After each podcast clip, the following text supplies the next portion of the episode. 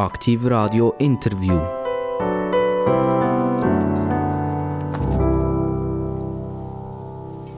Aktiv Radio, das Radio mit den interessantesten Gästen in der ganzen deutschen Schweiz.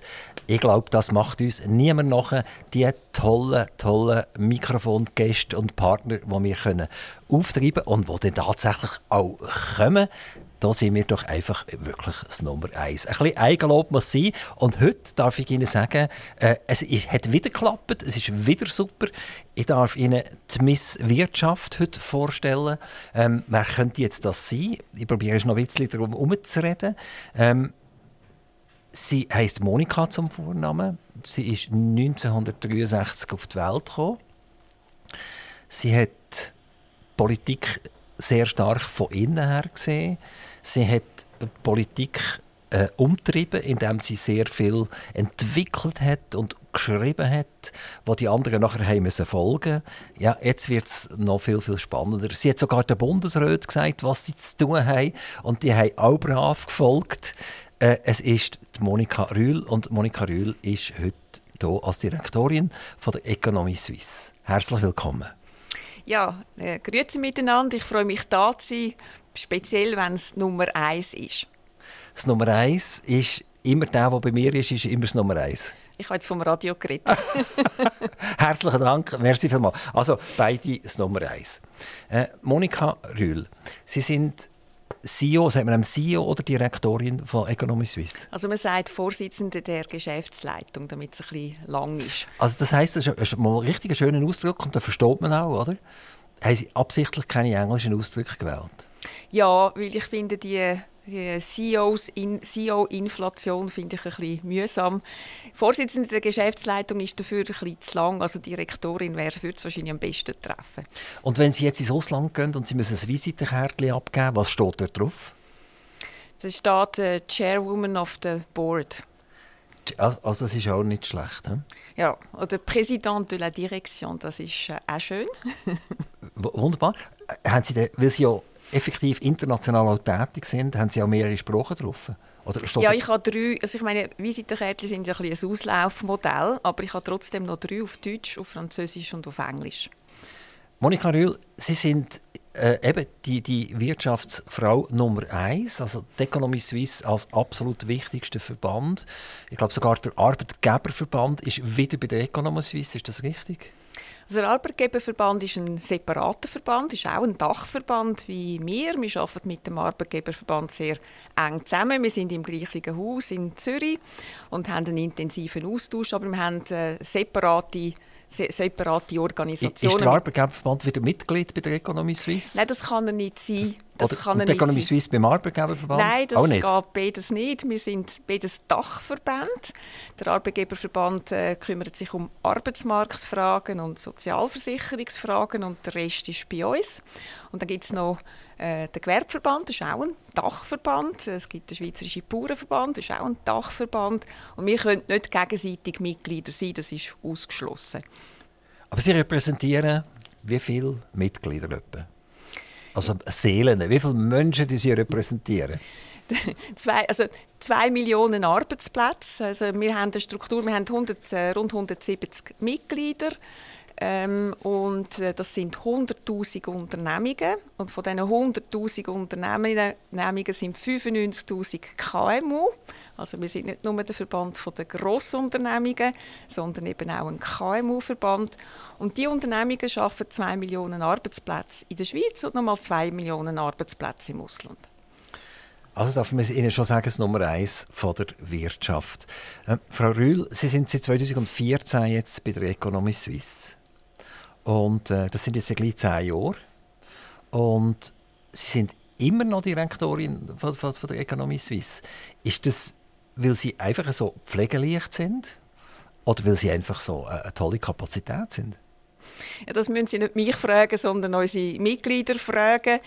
Ich äh, bin nochmal neu bei Economy Suisse nach äh, fast zehn Jahren, weil es die Arbeit mir enorm Freude macht. Wir sind ein sehr engagiertes äh, Team. Wir sind rund 80 äh, Leute, viele Teilzeitbeschäftigte. Die Hälfte von, denen, von dem Team sind jung, junge Frauen. Wir sind eben ein junges Team.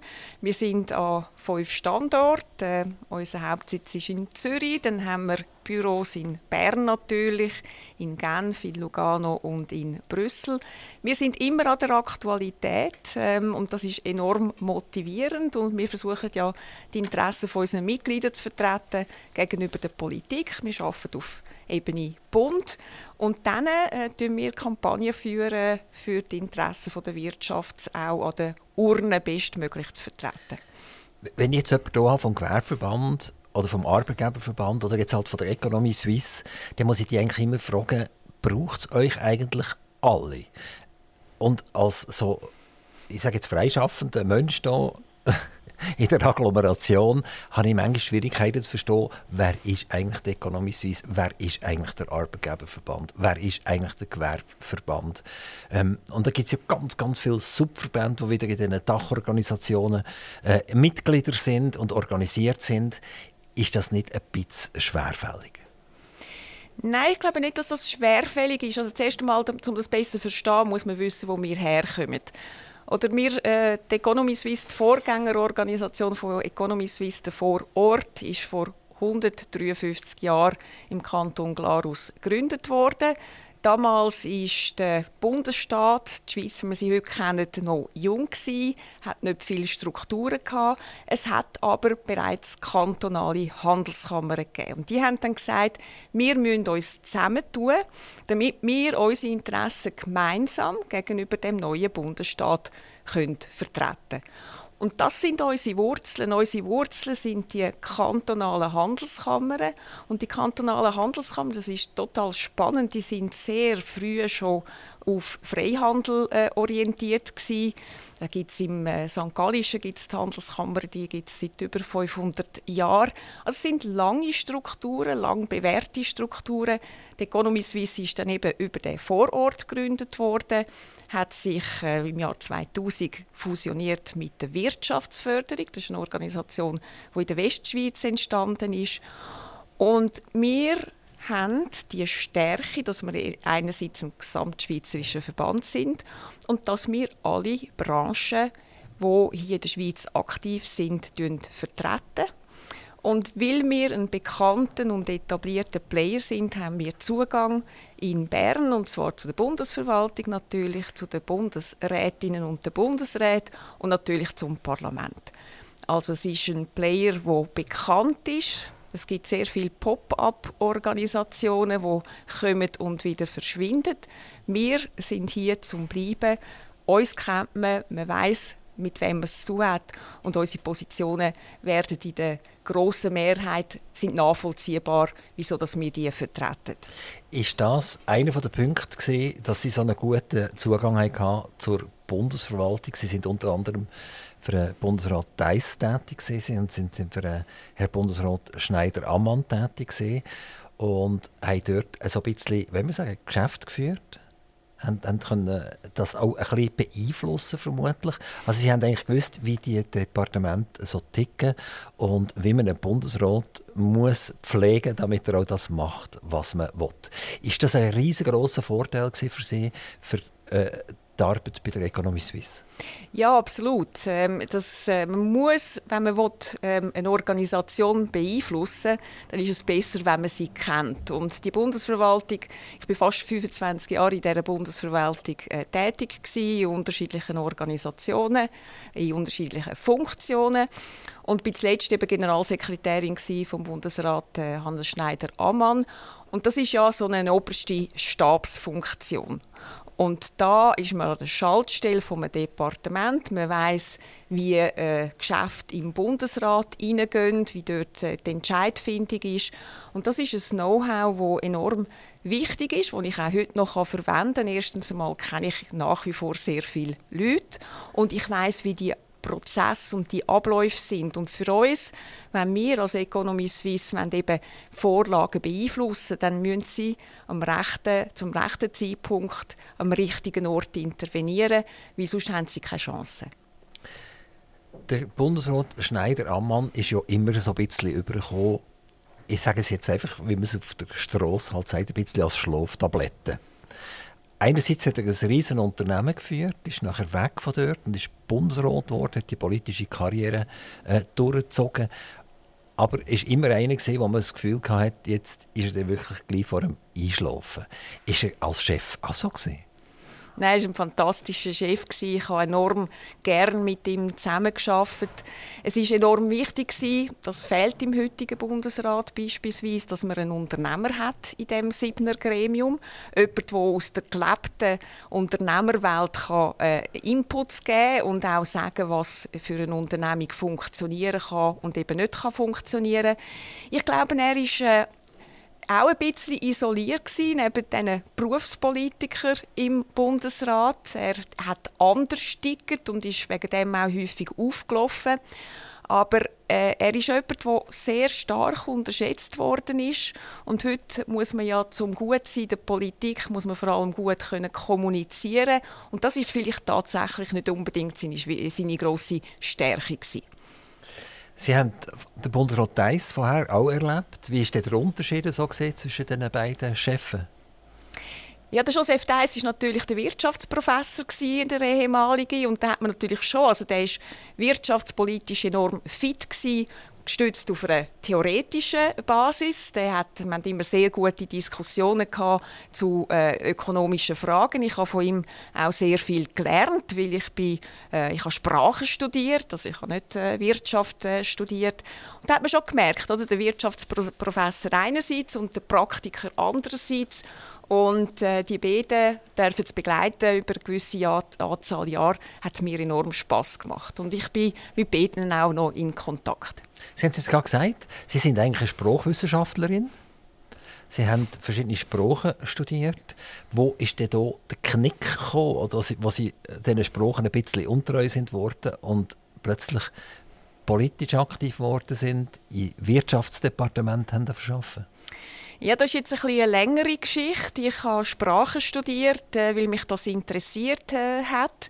Ich habe mich dann gegen Ende des Studiums mit der Frage befasst, was mache ich jetzt als nächstes. Ich wollte eigentlich eine Dissertation äh, schreiben und dafür auf Italien leben, um Feldforschung zu betreiben. Und dann ist mir ein Onkel von mir in den Weg gekommen, der gesagt hat, du, in der Zeitung suchen sie Diplomatinnen und Diplomaten und das wäre doch etwas für dich. Und dann habe ich zuerst gedacht, ja, also wenn der Onkel das sagt, bin ich nicht ganz sicher, ob ich jetzt das wirklich will. Und dann hat es mich aber doch Wunder genommen. Ich habe Informationen eingesammelt, bin dann mal auf ein Gespräch äh, auf Bern und dann hat man mir gesagt, ja, schauen Sie, ähm, Sie müssen eine Aufnahmeprüfung machen. Sie können die Aufnahmeprüfung einmal machen in Ihrem Leben und wir raten ihnen, machen sie es doch. Dann habe ich gefunden, gut, dann lasse ich jetzt das darauf ankommen, habe mich gut vorbereitet für die Prüfung, habe die dann vielleicht auch ein bisschen überraschenderweise bestanden.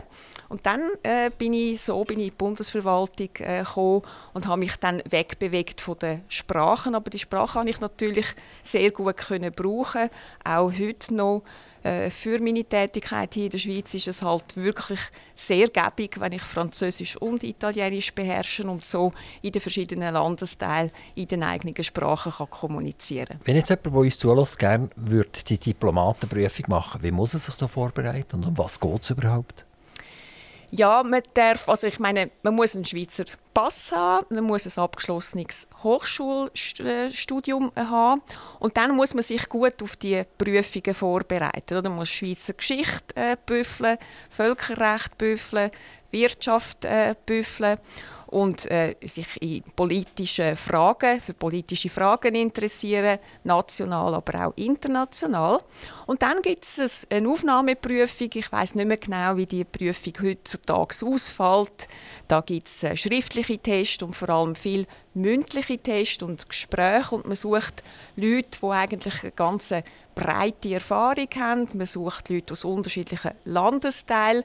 Im diplomatischen Dienst, das hat mich immer fasziniert. Da gibt es irgendwie, da haben sie äh, Theologen und Ärztinnen, äh, sie haben Biologen und Physikerinnen und sehr häufig natürlich äh, haben die Leute äh, Jus studiert, Ökonomie studiert, internationale Beziehungen studiert.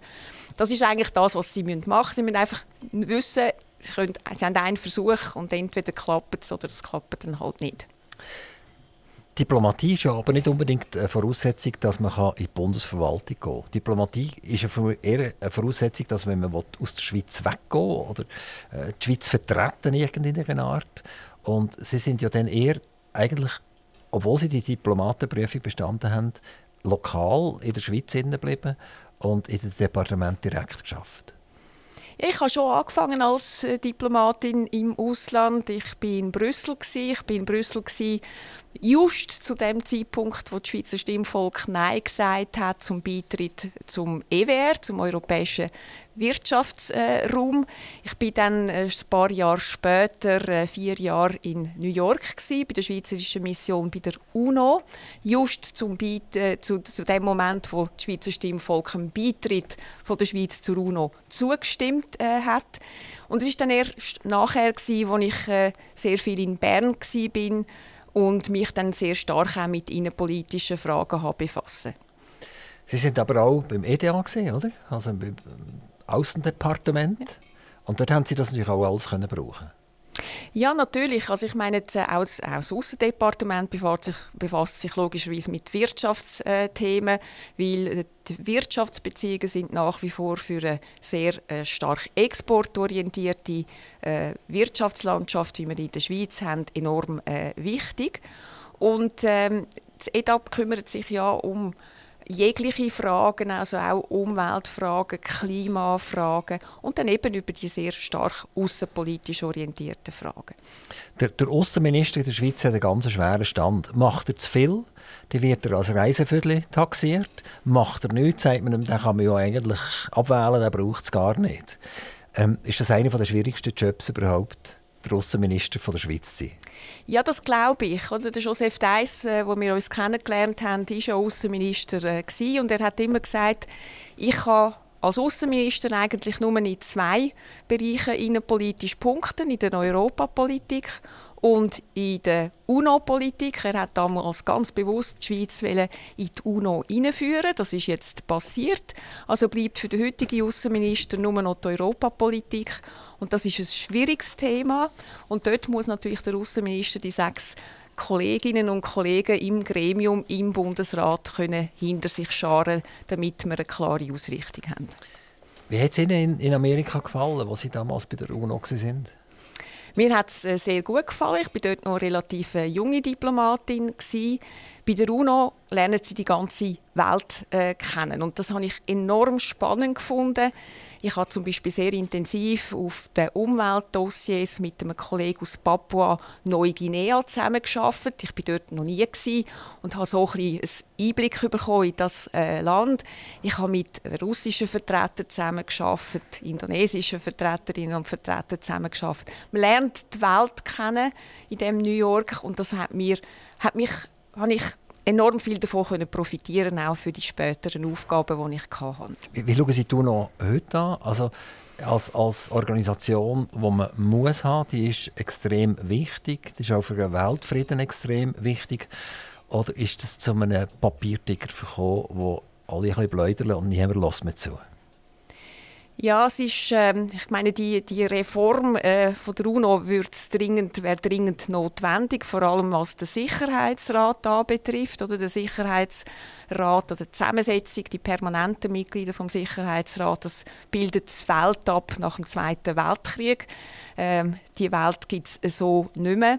Und man hat immer wieder versucht, den Sicherheitsrat äh, anzupassen, die Mitgliedschaften anzupassen. Und das ist enorm äh, schwierig. Ich finde es sehr gut, dass die Schweiz jetzt äh, jetzt schon bald ein Jahr Mitglied ist in dem Sicherheitsrat. Sie hat noch ein zweites Jahr äh, vor sich. Ich glaube, dass die Schweiz dort eine sehr wichtige und gute Rolle kann spielen Aber man hat bei der UNO eigentlich das gleiche Phänomen wie bei verschiedenen internationalen Organisationen. Die sind alle eben so in dem Zeitpunkt nach dem Zweiten Weltkrieg entstanden und müssten dringend reformiert werden. Das ist das eine.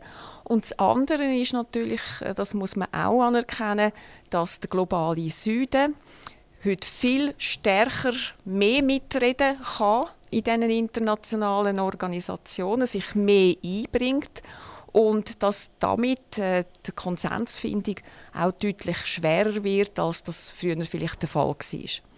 Also Konsens heißt ja immer, man tut sich verständigen. Und wenn Sie jetzt sagen, der Süden bringt sich mehr ein, dann ist es ja eigentlich zwangsläufig richtig, wenn der Konsens halt auch den Süden berücksichtigt. Ja, absolut. Das, äh, also das ist auch das, was ich auch zum Ausdruck bringen Es kann nicht sein, dass einfach die, die Industrieländer oder der Norden äh, bestimmt, wo es durchgeht. Aber nehmen Sie, ähm, nehmen Sie die Klimakonferenzen, die einmal pro Jahr stattfinden dort bewegt sich momentan nichts. Also jedes Jahr trifft man sich und jedes Jahr kommt man eigentlich nicht wirklich äh, weiter. Und das finde ich schade. Oder? Die internationalen, die multilateralen Gefäße sind enorm wichtig, aber sie müssen funktionieren und es muss Entscheid geben, wo dann irgendwie einem Fürschi bringen, wo uns alle gemeinsam Fürschi bringen.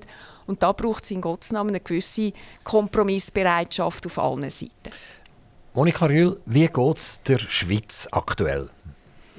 Ja, der Schweiz, die Schweiz ist ein Phänomen. Also ich bin sehr stolz auf unser Land. Ich bin sehr stolz auf die Schweizer äh, Wirtschaft. Wir äh, können immer, auch wenn es uns mal auf den Boden geht, wir stehen immer wieder auf. Äh, wir tun auch schwierige Situationen, Situationen deutlich besser meistern als äh, andere. Und das ist eine enorme Kraft, aber wir müssen uns die Kraft bewahren. Und ich bin manchmal ein bisschen, mache ich mir fast ein bisschen Sorgen, weil die Kraft, die wir haben, das gibt uns ein bisschen die Illusion von der Unverletzbarkeit. Auch wir sind nicht unverletzbar und wir müssen, damit wir die Kraft behalten können, müssen wir den Mut haben, auch hier Entscheidungen zu fällen, Reformen anzupacken, damit wir in Zukunft äh, so gut aufgestellt sind, wie wir das heute sind. Sie sind dabei gewesen, wo der EWR abgelehnt ist worden, sind Sie bei der EU gewesen und haben das müssen miterleben. Jetzt aus rückwärtiger Sicht müssen Sie eigentlich sagen, das ist eigentlich ein cooler Entscheid gewesen, weil die Schweiz steht besser da als viele andere Länder, die in diesem EWR drin sind. Ja, ich glaube, das stimmt so nicht. Also die, die drei Länder, die im EWR sind, nämlich Liechtenstein, Norwegen und Island, also denen geht es, glaube ich, recht gut. Äh, könnte ich jetzt also nicht sagen, dass es denen wirtschaftlich schlechter geht. Und man kann sich schon die Frage stellen, ob es nicht gescheiter gewesen wäre, dass die Schweiz damals dem EWR beitreten wäre. Dann hätten wir nämlich viele Diskussionen, die wir heute haben, nicht. Die Alternative zu dem EWR war dann der bilaterale Weg. Man hat dann irgendwie zehn Jahre gebraucht, bis man die ersten bilateralen Verträge ausgehandelt hat, hat dann ein erstes Paket gemacht, hat ein zweites Paket gemacht und hat sich so wirklich einen, wir sagen immer, maßgeschneiderten Weg ausgehandelt mit der EU, um die Beziehungen zu gestalten und vertraglich abzusichern. Und jetzt sind wir ja seit vielen Jahren in Diskussion mit der EU, damit wir auch den bilateralen Weg in Zukunft äh, können führen Und wir wissen, die Diskussionen sind schwierig. Und das hätten wir uns eben können ersparen, wenn wir äh, 1992 ja gesagt hätten zum EWR. Sie haben gesagt, denen, die jetzt Mitglieder sind, denen geht es wirklich gut, aber äh, vor allem denen geht es der Schweiz halt noch besser als denen.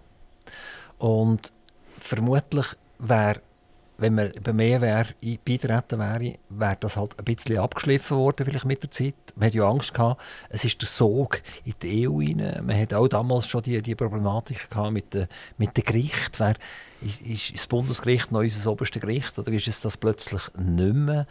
Und eigentlich haben wir, dank dem, dass wir uns daraus gehalten haben, aus dieser ganzen Geschichte heraus, sehr stark profitieren Ja, nochmal, ich glaube nicht, dass das so ist. Ich glaube, es würde uns wirtschaftlich äh, gut gehen, wenn wir Mitglied geworden wären von dem EWR. Und ich sehe jetzt wirklich nicht, wo die drei Länder, die im EWR sind, da irgendwie wirtschaftlich würden, äh, äh, weniger gut unterwegs sein. Also nehmen Sie Norwegen, die sind super aufgestellt.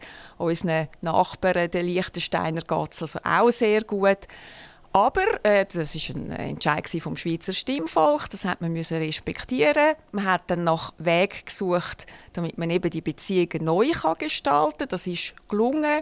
Wir haben mehrfach über das abgestimmt, über die Verträge per se. Und wenn es um Personenfreizügigkeit geht, haben wir auch jedes Mal darüber abgestimmt, um die erweitern auf neue EU-Mitglieder.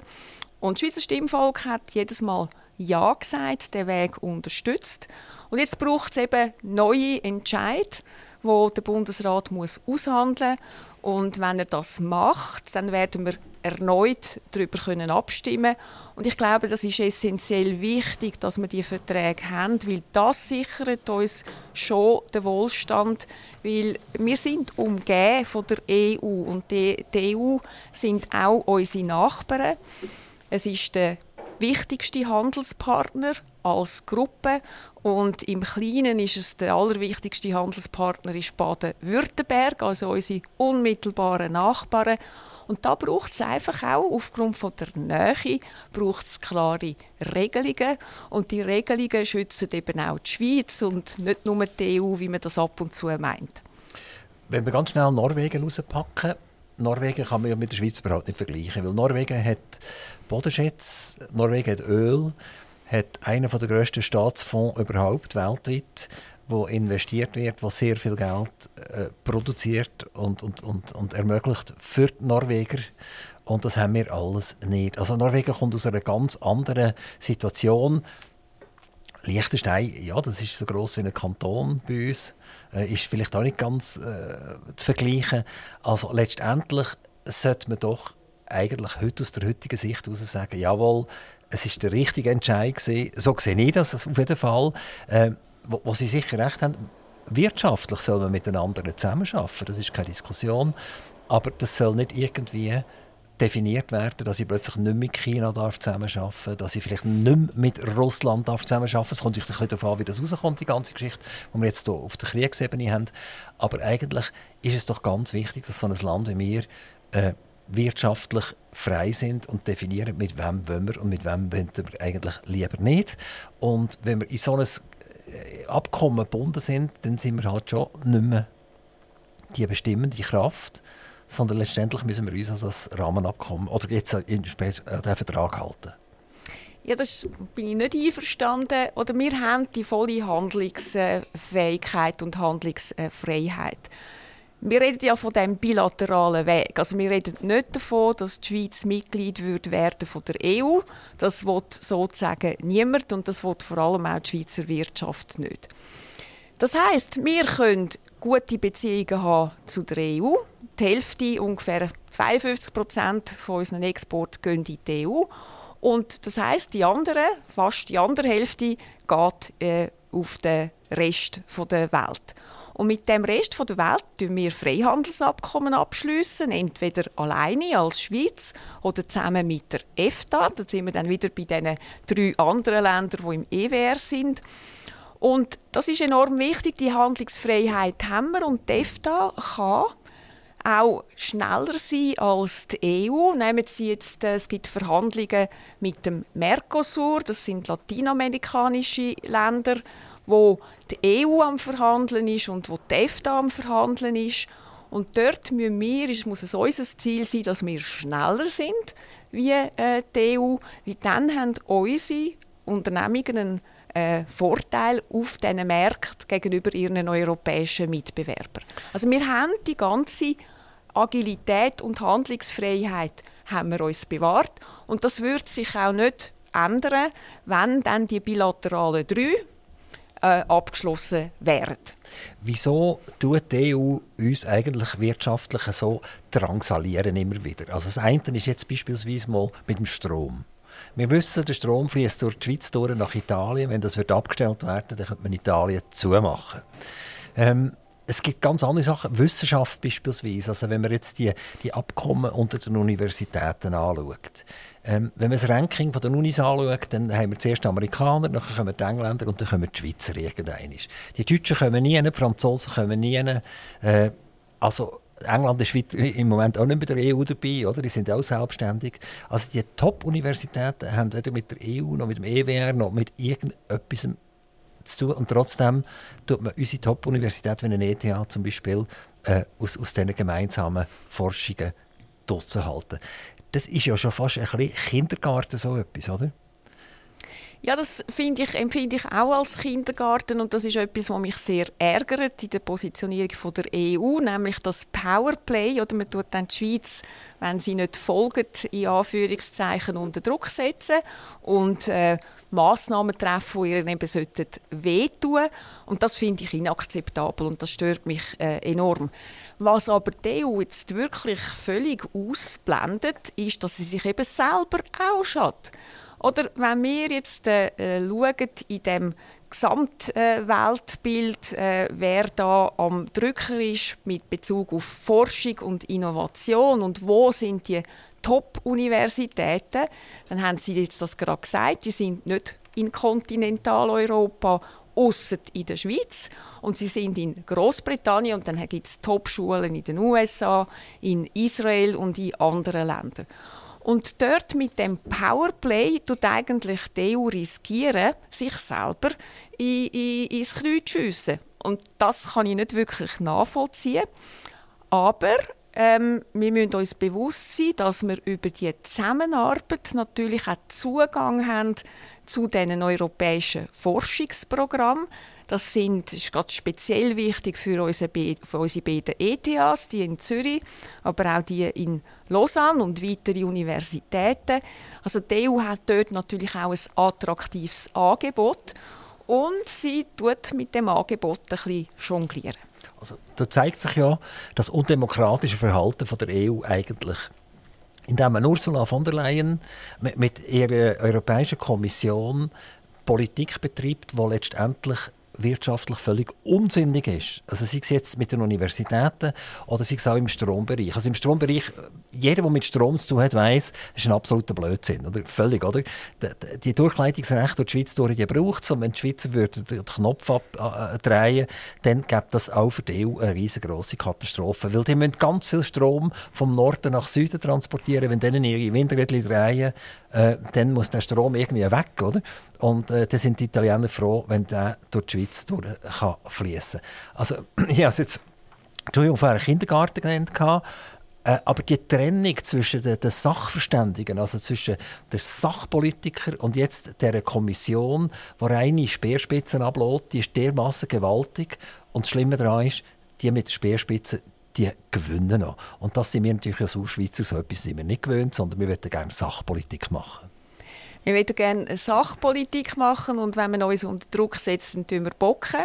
Das ist nachvollziehbar und manchmal auch richtig, um mal den Tarif durchzugehen und zu sagen, alles lassen wir uns nicht gefallen. Aber ich glaube, wir sind jetzt an einem anderen Ort ähm, und eigentlich an einem deutlich besseren Ort, als wir das noch vor ein paar Monaten sind. Oder wir haben jetzt, und das muss man sich dann schon auch noch mal vergegenwärtigen, oder? Die kleine Schweiz ist äh, vom Verhandlungstisch aufgestanden im 21. und hat gesagt, so, jetzt wollen wir nicht mehr. Und dann muss man schon akzeptieren, dass dann die EU hässig äh, geworden ist und gefunden hat, so geht das nicht. Und da haben wir dann eine gewisse Zeit gebraucht, damit wir da wieder irgendwie miteinander reden kann, damit auch die Ressentiments äh, nicht mehr rum sind und damit man irgendwie wieder in den Konsensmodus gehen kann. Und von dem, was wir jetzt hören, hat man den Konsensmodus wieder gefunden. Die Sondierungsgespräche, die der Bundesrat geführt hat, die sind jetzt ja abgeschlossen. Das sieht recht gut aus. Es sind Lösungsfelder identifiziert worden oder Landepisten, wie man das im Jargon äh, nennt. Und auf, gestützt auf das kann man jetzt äh, die Verhandlungen lancieren. Und der Bundesrat hat gesagt, er wird vor Weihnachten noch ein äh, Verhandlungsmandat vorlegen. Das muss dann konsultiert werden mit den außenpolitischen Kommissionen vom Parlament und mit den Kantonen. Und dann gibt es nochmal einen Bundesratsbeschluss und dann geht man davon aus, dass dann im äh, Februar oder März die Verhandlungen können starten können. Und ich glaube, jetzt müssen wir irgendwie in die Zukunftsorientierung und in die Lösungsorientierung hinein. Und äh, ich bin zuversichtlich, dass man Lösungen findet. Vielleicht noch zum Strom. Wir haben, oder das Stromabkommen haben wir jetzt irgendwie über, seit über zehn Jahren verhandelt vorverhandelt. Und die Schweiz hat halt auch gepockt in gewissen Bereichen. Also es ist jetzt nicht so, dass die Schweiz gesagt hätte vor zehn Jahren, ja super, wir nehmen das Abkommen so, wie es ist. Wir haben da Bedenken gehabt, wir haben auch ein bisschen Powerplay gemacht. Also sind, wir sind, so schwach sind wir dann eben auch nicht und das ist eigentlich gut. Aber eben, da muss man irgendwie zum Schluss kommen, wir haben gemeinsame Interessen. Der Strommarkt ist klar, oder? Wir haben der Krieg in der Ukraine hat uns allen die Augen geöffnet, dass es wichtig ist, dass wir Versorgungssicherheit haben für den Strom, für die Energie ganz äh, generell. Und darum braucht es so ein Abkommen mit der EU und dort sitzen wir ja im absolut gleichen Boot. Und das sollte, die Erkenntnis sollte wieder in den Köpfen durchdringen. Die Wirtschaft und Energie nimmt mich noch Wunder. Warum akzeptiert eigentlich die Wirtschaft die Energiepreise, die wir aktuell haben. Also wir haben ja die ganz grossen Betreiber wie einen Axpo, wie einen BKW, äh, wie einen Alpic etc. Und die schreiben ja EBITs, wie sie noch nie geschrieben haben. Also bei der, bei der Axpo, wenn es mir richtig ist, sind es etwa 3 Milliarden allein im ersten halben Jahr 2023 gewesen. Und das ist so viel wie noch nie. Also ich sage es jetzt einfach, die verdienen Kohle, als es klopft und tätscht. Und gleichzeitig sagen sie uns, äh, es liegt eine Strommangellage vor. Das ist für mich das Unwort vom Jahr 2023. ähm, also das ist unglaublich und Politiker machen nichts und ich glaube, die Ökonomie Suisse macht auch nichts und gehören dort die Firmen den Kantonen. Bei der AXPO wäre es jetzt der Kanton Zürich und Aargau, die glaube primär äh, damit verbunden sind. Warum schauen dir eigentlich alle zu, dass wir arme Bürger und wir Kleinunternehmer müssen die Wahnsinn Strompreise zahlen und dass die Gelder nicht dazu genutzt werden, um uns energetisch vernünftig zu halten. Ich glaube, da äh, hat der Staat eine sehr, sehr hohe Verantwortung. Wir, wir leisten uns in diesem Land über 600 ähm, Stromproduzenten, teilweise auf Gemeindesebene, ganz kleine Akteure und dann haben wir eben dann die drei grossen. Und was die drei Grossen anbetrifft, oder die, die, Eigentümer von diesen drei Unternehmungen haben äh, die Unternehmungen nicht zurückgepfiffen und ihnen gesagt, ihr müsst mit den Strompreisen runter. Ähm, also da will ich einfach schon festhalten, dass da auch der Staat eine Verantwortung hat, nämlich die Eigner von diesen, von diesen Unternehmen. Das sind ja eigentlich verkappte Steuern, weil die verdienen so viel Geld jetzt, wie sie noch nie verdient haben. Und die tun wunderbar all die Kosten, die man jetzt hat für die Nationalbank, wo, wo, die Gelder, die nicht daherkommen. Kanton Bern sind es, glaube ich, 280 Millionen, Kanton Solothurn sind es 100 Millionen. Und äh, ja, man, man hat sich trotzdem immer wieder reinbudgetiert und jetzt kommen sie tatsächlich nicht. Die werden auch im 2024 nicht kommen. Und jetzt ist doch das wunderbar, wenn man das mit verkappten Energiesteuern machen kann und die Gelder nachher bei den Energiebetrieben kann abzweigen kann. Ja, das ist, das ist ein, Grundproblem von diesen staatsnahen Betrieben. Oder die kommen von der Politik Auflagen über und die eine Auflage ist, ihr müsst funktionieren wie eine Unternehmung und unternehmerisch euch auf dem Markt behaupten. Und andererseits gibt man immer aber klare politische Vorgaben, die dann irgendwie im Widerspruch stehen zu diesen unternehmerischen Vorgaben. Und das macht es für die Unternehmungen nicht einfach. Und ich rede da nicht nur von den Stromproduzenten, sondern ich rede auch von der Post oder äh, der SBB. Also da sind wir einfach nicht wahnsinnig konsequent. Jetzt für noch zum, zu den Stromproduzenten. Oder wenn wir so ein Stromabkommen hätten, nach gegenwärtigem Stand der Dinge, wo man aus den Zeitungen kann entnehmen kann, dann würde das ja bedeuten, dass wir eine Teilliberalisierung haben vom Strommarkt. Und das würde bedeuten, dass wir, Sie und ich als private Konsumenten könnten entscheiden, wenn wir jetzt noch beim EWZ in Zürich bleiben oder wollte ich zu einem anderen Stromproduzent gehen. Und das gibt dann den Druck, gibt mehr Wettbewerb im Markt, würde zu einer Preissenkung führen Und ich habe Handlungsfreiheit. Ich bin nicht ausgesetzt, was jetzt mein Stromwerk einfach entscheidet. Und da verstehe ich also wirklich nicht, wieso dass man da dagegen sein kann. Das ist mir ein absolutes Also das wäre das Knacken von diesen Monopolstrukturen. Und äh, ja, das ist es in der EU eigentlich durchgezogen worden, tatsächlich. Ich glaube, das ist so. Ob das überall in allen EU-Ländern gleich durchgezogen worden ist, kann ich nicht sagen. Aber es hat nicht überall zu, zu preisgünstigen Stromtarifen geführt.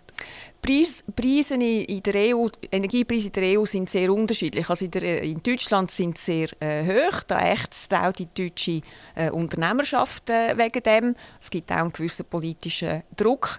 Also ob die EU das selber voll umzogen, umgesetzt hat, weiß ich nicht. Aber wir müssen ja für uns schauen und schauen, was wir für Möglichkeiten haben, dass wir mehr Handlungsspielraum uns schaffen können. Kämpfen Sie als Economy Suisse jetzt für die Strommarktliberalisierung? Ja, absolut, absolut. Wir wären auch für eine totale Strommarktliberalisierung. Wir sind ohnehin für Liberalisierung, weil Liberalisierung gibt mehr Wettbewerb und, und Wettbewerb bedeutet, dass sich die Wettbewerbsteilnehmer besser, mehr müssen anstrengen müssen. Es führt dazu, dass die Preise sinken sollten. Aber wir müssen einfach feststellen, der politische Widerstand ist enorm hoch gegenüber Liberalisierungswünschen und vor allem hoch sowohl von den linken Polpartei wie auch von der rechten Polpartei. Und dann ist es einfach schwierig, die politischen Mehrheiten zu finden. Warum sind die Rechten dagegen? Also bei den Linken verstehe ich es Nein, nein, ist nicht wahr. Verstehe ich es eigentlich auch nicht. Weil wenn ja die Preise runter würden, dann würden ihre Klientel, nämlich die ärmeren Leute, würden zu billigeren Preisen kommen. Äh, die Produktion wäre preisgünstiger. Das heisst, ich könnte besser investieren in Löhne oder so etwas, weil ich weniger muss in Energie investieren Also eigentlich verstehe ich es überhaupt nicht. Ich verstehe es auch überhaupt nicht. Bei den Linken und den Gewerkschaften insbesondere ist dann irgendwie immer noch die Frage vom Service Public wird äh, vorgeschoben. Also ich kann es nicht nachvollziehen und wenn eine SVP gegen eine Strommarktliberalisierung ist, dann habe ich das Gefühl, das hat sehr stark damit zu tun, dass das von der EU kommt. Und die EU ist, die EU ist ja das Findbild von der SVP. Also will man es wegen dem nicht. Es kommt aus dem falschen Ecke. Die Schweiz hat lange ihre guten Dienste angeboten. Die Schweiz ist weltweit anerkannt Wenn es eine Krise hergeht, hat man versucht, irgendwie Genf oder Schweizer generell zu involvieren rein. Heute äh, passiert das in Katar und die Chinesen sagen, äh, wenn was wo passiert und die Amerikaner müssen einfliegen und, und sind ein bisschen Juniorpartner geworden. Hat sich viel verändert in den letzten 20 Jahren? Das glaube ich, das ich schon und ich persönlich finde, wir müssen ein bisschen wegkommen von dem Mantra der guten Dienste. Natürlich kann die Schweiz nach wie vor gute Dienste anbieten. Natürlich kann man in Genf äh, Parteien zusammennehmen und an einen Tisch äh, setzen. Aber ich glaube, insgesamt wird das sehr stark überbewertet. Heute sind andere Player gefragt. Äh, die Neutralität von der Schweiz, wo man immer gesagt hat, das ist quasi eine Grundbedingung dafür, dass man kann vermitteln kann. Das spielt nicht mehr so eine Rolle. Es spielt eine Rolle von der lokalen Verankerung. Das sieht man jetzt bei Katar sehr gut. Oder es spielt eine Rolle, wenn man mehr politisches Gewicht hat. Das sieht man bei der Türkei, wo versucht zu vermitteln zwischen Russland und der Ukraine. Also für mich ist es, es ist nach wie vor wichtig, aber es wird weit überschätzt. Und äh, wir sollten uns nicht, der Bundesrat hat so ein bisschen die Tendenz, sich hinter diesen guten Diensten zu verstecken, wenn es um Neutralitätsfragen geht. Und das finde ich falsch. Aber haben wir auch an Kraft verloren generell? Also die Schweiz hat man eigentlich gesucht. Es ist nicht nur so, dass wir wollen gute Dienste anbieten sondern man hat es auch gesucht. Irgendwann haben immer einen Konflikt alle die Nase voll. Und dann sind sie eigentlich froh, wenn irgendeiner kommt, der versucht, die Diplomatie äh, äh, wieder zum Funktionieren zu bringen. Ganz typisch ist ja der kürzlich verstorbene Henry Kissinger, der mit 100-jährig gestorben ist, ist ja ein Aushängeschild von der Reisediplomatie umgehüpft auf der ganzen Welt und versucht, die Krisenherd irgendwie wieder in eine vernünftige Bahn zu lenken. Und die Schweiz hat das auch gemacht, aber einfach im Hintergrund. Aber irgendwie habe ich das Gefühl, man ist nicht mehr so gefragt. Also Katar ist, ich, ich höre jeden Tag Katar. Also irgendwie scheinen die äh, etwas richtig zu machen.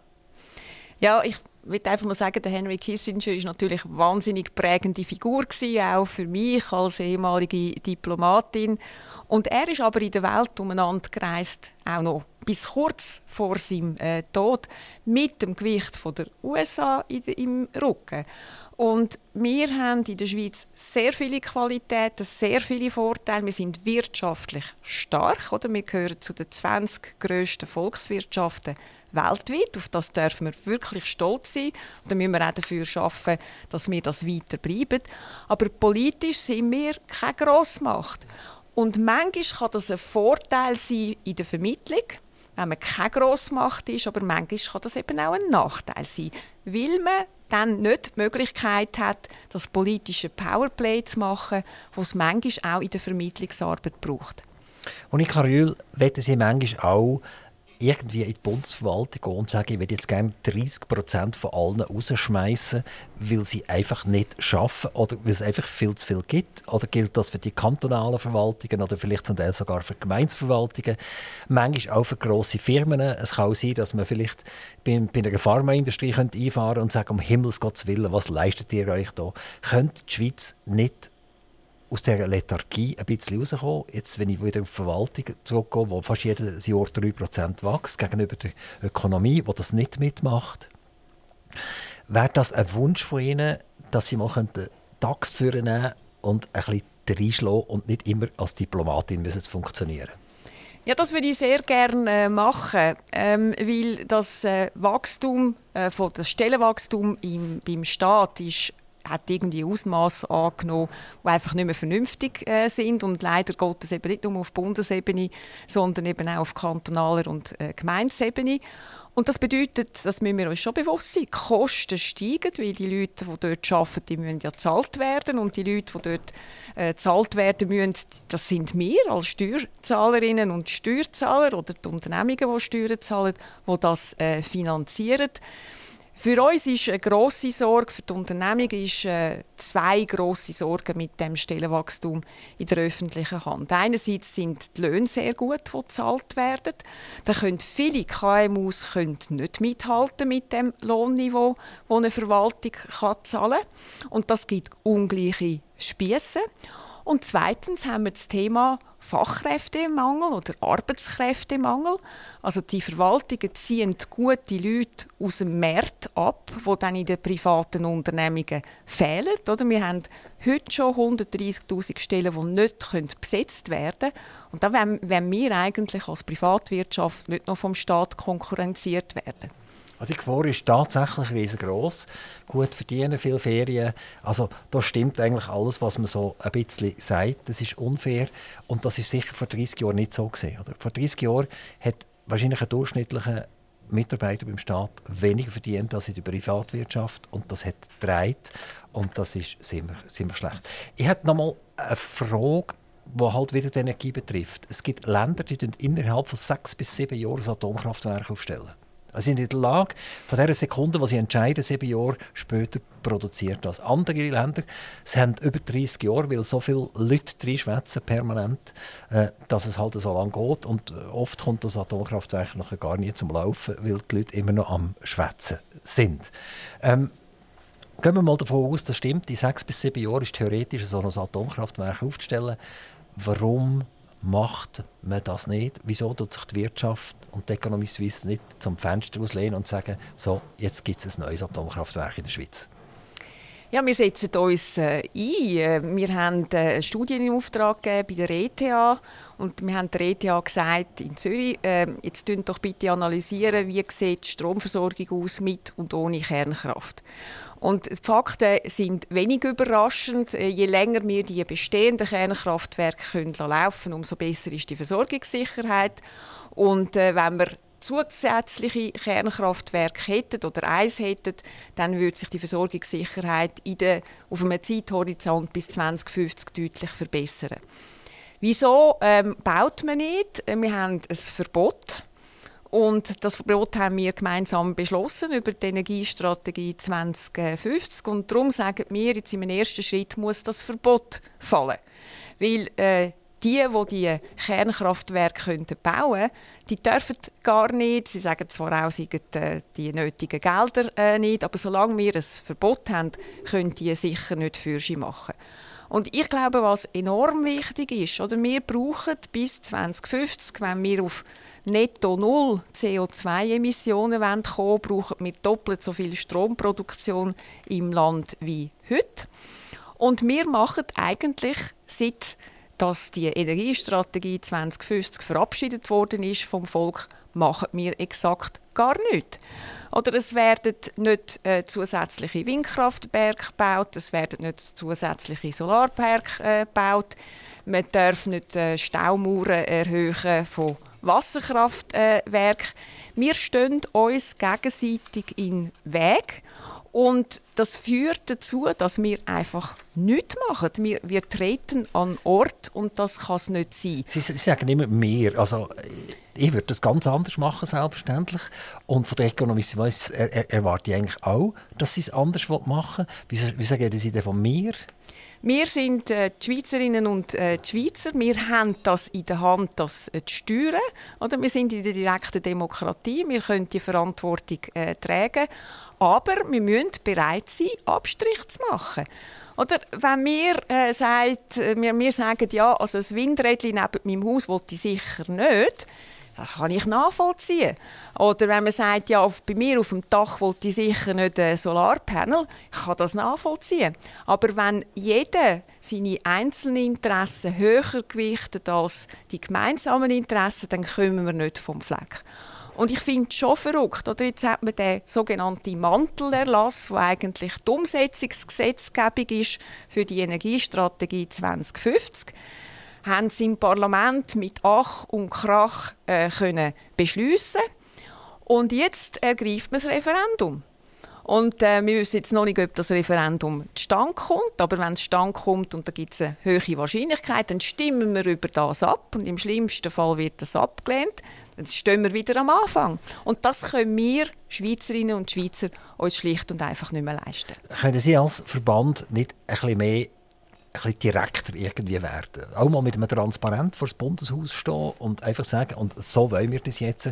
Und mit markigen Wort, das der Schweizer Bevölkerung auch näher bringen. Ich habe immer das Gefühl, man macht so düs düs, man tut so pflegeleicht miteinander umgehen. Es wäre doch eigentlich mal an der Zeit, dass auch die Wirtschaft eigentlich sich zeigt mit ein bisschen Zähnen. Das machen wir. Das machen wir vielleicht äh, zu wenig, aber wir haben immer wieder Veranstaltungen gemacht, kleine Demos, wenn man so will, auf dem Bundesplatz äh, vor dem Parlamentsgebäude, äh, um auf unsere Anliegen aufmerksam zu machen. Wir brauchen, wir brauchen sicher mehr Köpfe aus der Wirtschaft, die herstehen und sagen, so geht es nicht mehr weiter. Ich als Unternehmerin, ich als Unternehmer brauche eine Beziehung, klare Beziehungen zur EU. Ich brauche eine gute Stromversorgung. Ich brauche ein gutes steuerliches Umfeld. Und da sind wir am Schaffen. Wir haben jetzt ähm, ein sogenanntes Botschafterinnen- und Botschafternetzwerk sind wir am Aufbauen. Das sind Persönlichkeiten, die bereit sind, herzustehen. Wir sind jetzt 500 äh, Leute, die das machen. Wir möchten gerne auf 1000 kommen bis im nächsten Jahr. Die Wirtschaft muss sicher noch lauter werden und sich auch aus der Wirtschaft heraus direkt äh, äußern. Die Pharmaindustrie, wenn ich richtig orientiert bin, macht bis zu 50 Prozent vom Export aus von der Schweiz. Ist das, ist das, stimmt das etwa? Das stimmt, ja. Ein, grosser Teil, oder? Die Aktie von der Roche ist im 2023 irgendwo von 400 Franken auf 230 Franken abgefallen. Das heißt, die hat Milliarden Wert verloren. Und repräsentiert 50 Prozent, also ist ein grosses Mitglied, wenn man jetzt mal sagen, von diesen 50 Prozent Export. Ist da nicht irgendwie ein Lämpchen ein bisschen am Ausgehen? Müssen wir nicht wahnsinnig aufpassen? Ja, also ich würde sagen, also die Pharmaexport hängt jetzt bei allem Respekt nicht nur von der Roche ab. Es gibt auch noch Novartis und andere Unternehmungen, die auf dem Markt äh, aktiv sind. Aber natürlich, wenn wir eine sehr hohe Abhängigkeit haben, jetzt bezogen auf die Experten von einer Branche, dann ist das nicht gut. Wir haben das im Verlauf von dem Jahr gesehen, dass äh, wenn es der Pharmabranche schlechter geht, dass dann eben auch die Schweizer Export insgesamt zurückgehen. Äh, Und das muss uns äh, Sorgen machen. Wir müssen aber auch dafür sorgen, dass die Rahmenbedingungen gut sind für die exportorientierten Unternehmungen, unabhängig von der Branche. Einerseits gute Rahmenbedingungen in der Schweiz, damit sie ihre Sitze in der Schweiz behalten, hier Steuern zahlen und auch Menschen beschäftigen. Und andererseits brauchen die Zugang zu den internationalen Märkten. Und da sind wir wieder bei der Europapolitik. Wir sind auch bei den Freihandelsabkommen, die es braucht. Also wir, können, wir tun dem nicht einfach untätig zuschauen, sondern wir müssen dort Fürsche machen und dort steht Politik in äh, Verantwortung auch. Politik hat jetzt irgendwie gefühlte Ewigkeit einen Wahlkampf gemacht.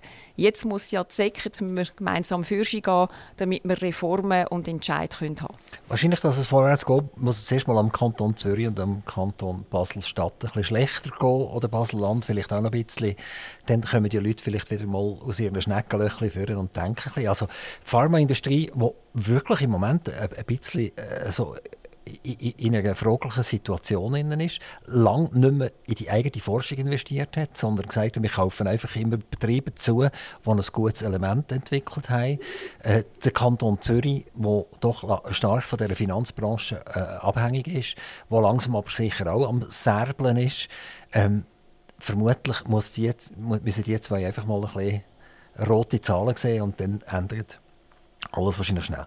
Ich habe noch eine ganz andere Frage an Sie, Frau Rühl. Sie haben mal einmal am Ulrich Bigler äh, gezeigt, wo der Bartli den Most holt. Das ist, glaube ich, eines, wo sie, wo sie ihre Kontenance ein bisschen verloren haben. Es ist um Konzernverantwortungsinitiative gegangen, die ja ganz hoch dünn abgelehnt ist worden. Es ist mit 50,7 Prozent angenommen worden, aber das Ständemeer hat nicht stattgefunden. Also sie sind auf der Siegerseite, gewesen, aber ganz knapp. Und es hat ihnen der Hut gelöpft, weil der Gewerbedirektor so ein bisschen geliebäugelt hat und gesagt, ja, das könnte man ja eigentlich annehmen. Es geht nur um die grossen, dicken Feissen. Ja, die Aussage von Hans-Uli Bigler damals hat schlicht und einfach nicht gestimmt. Oder? Der Gewerbeverband hat auch exportorientierte KMUs äh, unter seinen Mitgliedern, KMUs, die im Ausland investiert äh, sind. Und die wären exakt in gleicher Art und Weise betroffen gewesen wie die grossen Unternehmungen. Und von dem her hat äh, er damals einfach eine falsche Aussage gemacht. Und das hat mich dann äh, auf den Plan gebracht. Und da habe ich gefunden, jetzt müssen wir, da, müssen wir da widersprechen. Wenn wir uns jetzt wünschen von der Monika Rühl, dass sie ein bisschen mehr, so ein bisschen, eben, ein bisschen scharf wird, ist das, ist das ein frommer Wunsch? Ich werde gezielt scharf. Oder? Ich, bin nicht, ich bin nicht ein Bläffer, ich tue nicht ständig umpralagen, ähm, das finde ich, das bringt auch nichts. Aber wenn man das gezielt einsetzt, dann hat, äh, hat das eine Wirkung und damals hat das also schon eine Wirkung gehabt. Jetzt heute, wir wollen ja nicht in die Vergangenheit schauen, oder? heute haben wir eine gute Zusammenarbeit mit dem Gewerbeverband. Der Gewerbeverband jetzt, hat jetzt auch eine neue Führung. Wir sind da sehr zuversichtlich, dass wir mit dem Gewerbeverband noch besser zusammenarbeiten können als in der Vergangenheit. Wir haben jetzt auch die Reihe geschlossen unter diesen vier Dachverbänden, die ich am Anfang genannt habe, also dem Arbeitgeberverband, dem Gewerbeverband, dem Bauernverband und eben Economy Suisse, und sagen, wir stehen gemeinsam ein für die Anliegen der Wirtschaft und der Landwirtschaft. Und wir fordern eigentlich, wir haben jetzt die Reihe geschlossen, Jetzt sollen das die politischen Parteien auf bürgerlicher Seite bitte auch machen. Ist beim Gewerbeverband alles schon wieder im Grünen? Der Enrique Schneider ist ja gekommen, wieder, hat wieder müssen verzichten auf sein Amt, ist nachher durch eine Zweifachspitze ersetzt worden. Ist jetzt dort schon alles wieder geregelt oder redet er noch mit denen, die nur, nur an Interim sind? Also wir reden selbstverständlich mit denen, die an der Interim äh, sind, aber es gibt jetzt ja einen neuen Direktor, der gewählt worden ist von der Gewerbekammer, der Urs äh, Furrer. Der fängt dann im Mai an. Der Urs Furrer äh, kennt die Economy Suisse, er hat rund zehn Jahre bei uns geschafft vor meiner Zeit. Also von dem her sind wir dort sehr zuversichtlich, dass wir auch mit dem neuen Direktor und dann wird es wahrscheinlich auch noch ein paar Änderungen geben in der Geschäftsleitung vom Gewerbeverband sehr gut zusammenarbeiten können. Eine allerletzte Frage, Frau Rühl, und zwar 15 Prozent äh, Grundsteuern für Konzerne ab einem gewissen Umsatz. Die Schweiz hat gesagt, wir führen sie, sonst gibt es eine Katastrophe weltweit oder mit der EU zusammen. Die Amerikaner scheinen nicht mitzumachen, die Chinesen scheinen nicht mitzumachen. Ist das eine gute Geschichte? Nein, das ist eine schlechte Geschichte. Da hat sich die Ausgangslage äh, verändert. Und der Bundesrat hat in seiner Weisheit, äh, und da hat er jetzt wirklich mal recht gehabt, ja gesagt, wir setzen nur in Kraft setzen, wenn ein guter Teil der anderen Staaten ebenfalls in Kraft setzt. Und das ist jetzt nicht der Fall. Also sagen wir, dann warten wir doch auch noch ab mit, in, mit dem Kraftsetzen, weil wir müssen uns ja nicht irgendwie für andere in die Presse schlagen und uns ins eigene Fleisch schneiden. Monika Rühl, ganz herzlichen Dank, dass Sie von Zürich nach Zuchwil gekommen sind. Herzlichen Dank. Wir haben Spass gehabt, Ihnen zuzuhören. Wir haben viel lernen. Merci vielmals. Danke Ihnen. Aktiv Radio Interview.